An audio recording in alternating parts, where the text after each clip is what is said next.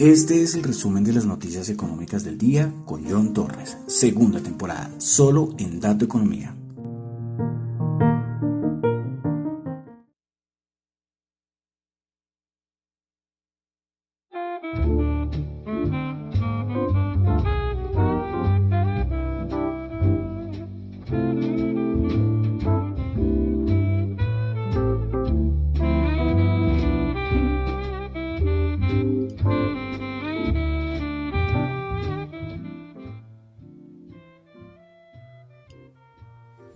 Buenas noches a todos. Son las 10.03 de la noche de hoy, jueves 2 de diciembre del año 2021. Mi nombre es John Torres y este es el resumen de las noticias económicas del día de hoy. Saludo a los que me escuchan en vivo en Radio Dato Economía y como siempre un saludo a los que me escuchan en cualquier plataforma, en YouTube. Recuerden suscribirse o darle dedito arriba, dedito abajo eh, los que me escuchan en Apple Podcast, en Google Podcast y en Spotify. Bueno, 2 de diciembre vamos a comenzar con el resumen de las noticias económicas del día de hoy. Hoy espero que sea más cortico porque los últimos días ha sido un poco largo, ¿no? Bueno, antes aclarar que lo que yo digo acá son solamente eh, opiniones personales, no es para nada ninguna recomendación de inversión. Bueno, entonces vamos a comenzar con el resumen de noticias económicas del día. Bueno, asunto Omicron, asunto COVID-19, esta variante que sigue poniendo nerviosos a todo el mundo. En África, les comentaba ayer, lo de los casos siguen aumentando mucho en la parte del sur de África, Suráfrica y los países que están ahí alrededor. Eh, ya en Estados Unidos, ayer supimos del primer caso, ya no sé cuántos van, ya en Nueva York ya se confirmaron algunos casos, en Hawái, en Colorado en otros países de Europa. Entonces esto, hoy decía el ministro de Salud aquí de Colombia eh, algo muy cierto y es que ponerse a cerrar fronteras y ese tipo de cosas ya no, no, no, tiene sentido en este momento. Eh, no tiene sentido. Ya la situación, ya el virus es, es prepararse y que los que estén vacunados o los que estamos vacunados, si llega esta variante, pues que no nos dé tan duro. Pero, pero ya esto ya está todo, totalmente eh, ya expuesto, pero digo, eso lo que pasó el año pasado, de cerrar aeropuertos y todo ese tipo de cosas, mm, yo de verdad estoy de acuerdo con el ministro de Salud aquí de, Colombia, eh, pero veremos, hasta que los, las empresas, las farmacéuticas que están haciendo la investigación eh, y observen a ver qué va a pasar, si vamos a, si la vacuna que hay va a servir, que no sirve, bueno, hay muchas cosas, pero esto sigue dando y colocando muy nervioso a mucha gente en todo el mundo, lo de la variante Omicron. Bueno, vamos a pasar ya a empezar a datos macros de macroeconómicos. Vamos a comenzar con China, donde tuvimos el PMI de servicios, el de Caixin 52.1, se esperaba 53. Tuvimos el PMI de servicios en Japón 53, anterior 50.7. También tuvimos confianza del consumidor en Japón 39.2 se esperaba 40.3. En Australia, PMI de servicios 55.7, anterior 55. Pasamos a Europa, donde tuvimos tasa de desempleo de la eurozona 7,3% del mes de octubre. Tuvimos también los precios del productor más 5.4% aumentó en el mes de octubre y en el año se ubican 21.9. Tuvimos en Italia también dato de desempleo 9.4%, anterior 9.2%. Bueno, pasamos a Estados Unidos, tuvimos el dato de subsidios de desempleo mes semanal, 222 mil cuando se esperaban 240 mil y los continuos 1.956.000 cuando se esperaban 2 millones. Vale decir que este dato sigue siendo el más bajo, yo no sé, de muchísimos años. Tengo el de los subsidios de desempleo, los datos semanales están en mínimos casi históricos. Bueno, eh, hoy ahorita en la tarde se supo que en la Cámara de Representantes de Estados Unidos aprobó la extensión de la financiación del gobierno hasta el 18 de febrero. Recuerdan que hace unos meses esto fue eh, tema de debate y que se decía que hasta diciembre, pero bueno, se extendió hasta el mes de febrero, hasta el 18 de febrero. Bueno, pasamos aquí a Colombia. Hoy Corfi Colombia, eh, la Corfi Colombiana organizó un evento. Eh, estuvo, bueno, estuvo, por ejemplo, el presidente, bueno, el, presidente, bueno, el presidente no, el gerente general de la República. Eh, y bueno, estuvieron otros analistas muy de Corfi colombiana, pero bueno, ahí ustedes pueden, creo que la presentación debe estar ahí, en, la, en YouTube, me imagino que estará. Eh, era para analizar la economía para el año 2022. Pero bueno, solamente voy a resaltar que para Corfe Colombiana prevé que la economía colombiana va a crecer el 5% en 2022. Bueno, dejamos Colombia, vamos a cosita de mercados. Hoy tuvimos la reunión de la OPEC que me sorprendió, o no me sorprendió. Eh, ellos muy juiciosamente decidieron, los de la OPEC Plus, decidieron mantener el acuerdo de incrementar 400 mil barriles para enero del 2022. Es decir, no hubo nada, ningún cambio a la política que ya estaba establecida. Yo ayer me atreví a decir que de pronto viendo el mercado ellos iban a, detener ese aumento, pero ellos nada, no mostraron nada de pánico.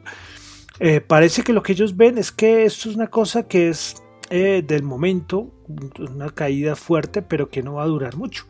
Por eso hasta mantuvieron el, aumento, ¿sí? porque uno diría con estas caídas de los precios tan fuertes. Y cuando se la noticia, el precio bajó, pero después se recuperó. Entonces, sí, ahí sí, totalmente yo equivocado. Por eso mis opiniones personales, y estos son solamente reflexiones, ayer que dije, de pronto podrían eh, detener la, el aumento, no reducir, sino detener el aumento, pero no.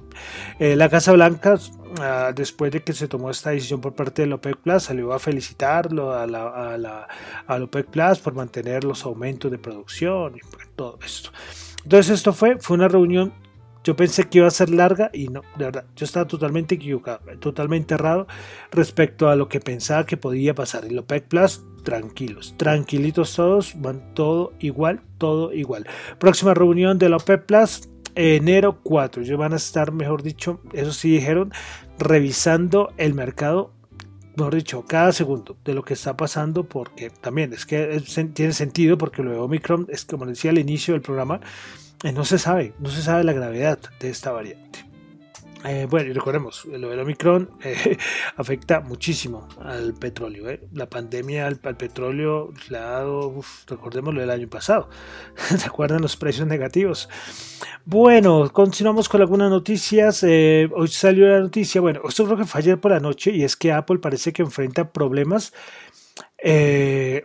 en la temporada navideñas esta temporada. ¿Por qué? Porque es que Apple ha comunicado a sus proveedores que la demanda de iPhone 13 se ha debilitado. Esto lo informó Bloomberg. Pues bueno, la, empresa de Cupertino, Apple, pues recortó su objetivo de producción de este modelo para el presente ejercicio en 10 millones de unidades. Y es que inicialmente Apple había contemplado una meta de 90 millones de iPhone 13 eh, pero la falta de componentes, vemos todo esto de los semiconductores, los chips y todo este problema hay en el suministro obligó a reducir las expectativas. Bueno, entonces, eh, pues se suponía que era por parte de la oferta eh, que iban a haber problemas, pero no, la demanda parece que, hace, se, ha, se, ha, bajado respecto al iPhone 13. Bueno, esto afectó a Apple. bueno, cositas más de aquí de Colombia.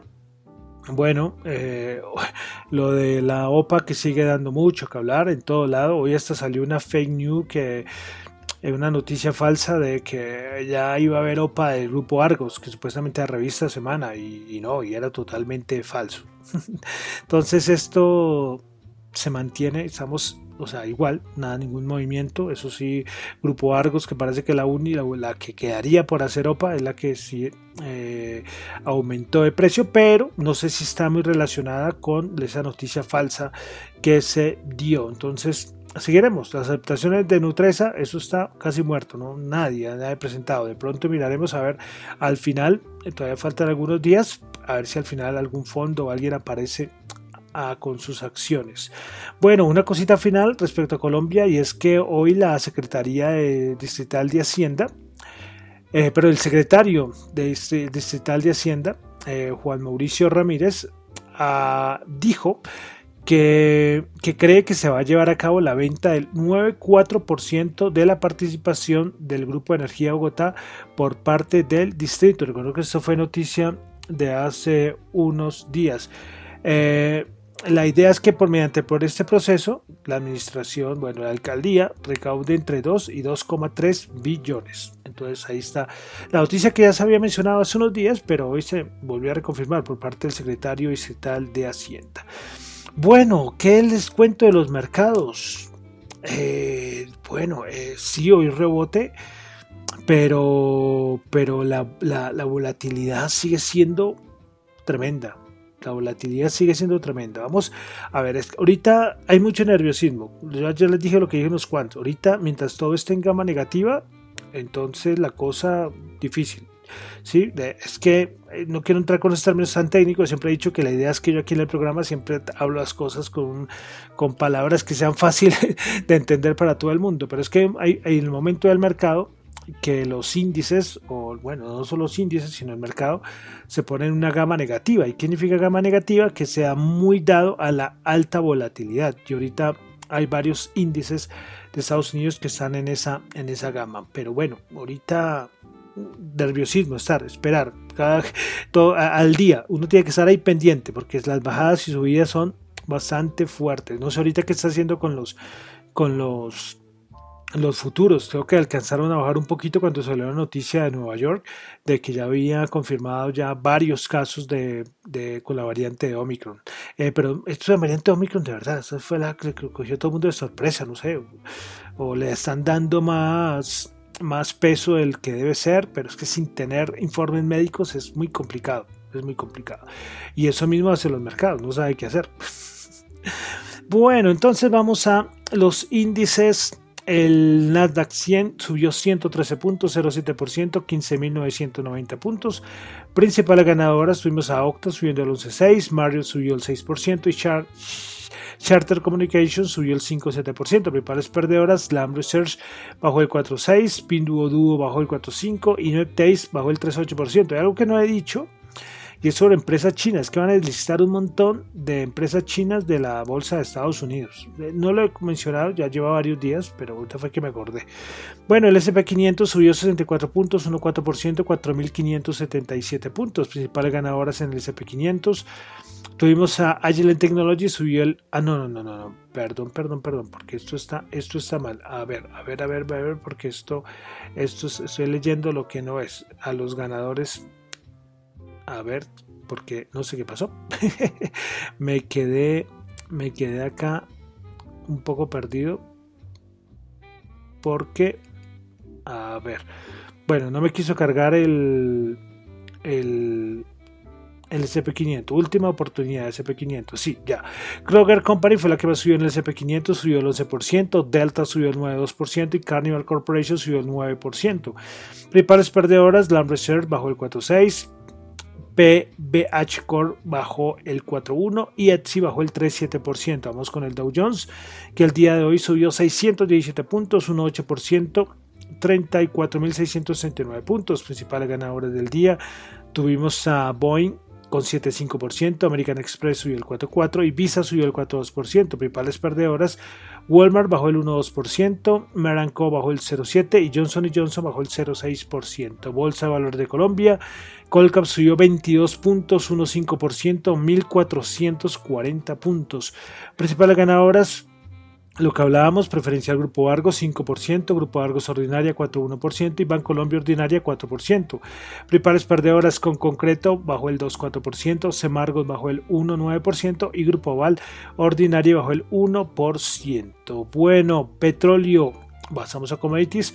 Petróleo, el WTI 67.4 subió 1.7, Brent 74 subió 1.5, el oro 1769 bajó 14 dólares la onza. Bueno, vamos con criptomonedas. He estado un poco pendiente hoy de las criptos desde las tardes, no sé eh, eh, a ver en cómo va. Bueno, el Bitcoin 56.232 subiendo el 0.02%, Ethereum 4.492 subiendo el 0.06%, BNB 611 dólares subiendo el 0.1%, Solana 227 dólares subiendo el 2.1%, Cardano 1.68 dólares subiendo el 9.5%, Ripple 0.9 dólares subiendo el 0.2%. Polkadot 35.3 bajando el 0.5, Dogecoin 0.2 dólares subiendo el 1.6, Terra 66.4 dólares, subiendo el 7%. ¿sí? A ver, sí, el 7%.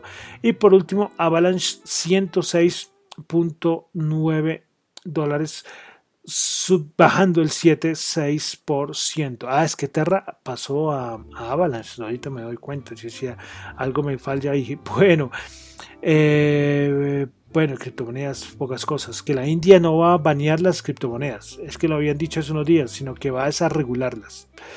Es, bueno, es una muy buena medida, ¿no? No prohibirlas, sino regularlas. Y eso está sucediendo en muchos países del mundo. Bueno, y para finalizar, dólar.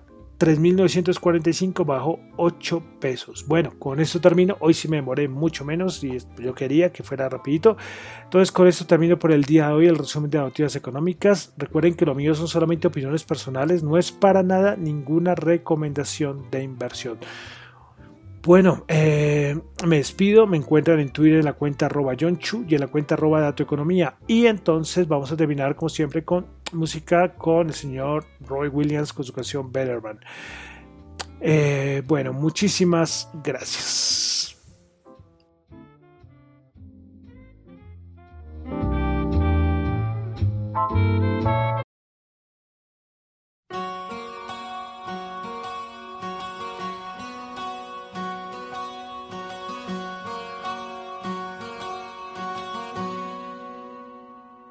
Tell someone to love me. I need to rest in arms. Keep me safe from harm and pouring rain. Give me endless summer. Lord, I feel the cold. Feel I'm getting old before my time. It's my soul heals the shame I will grow through this pain. Lord, I'm doing all I can to be a better man.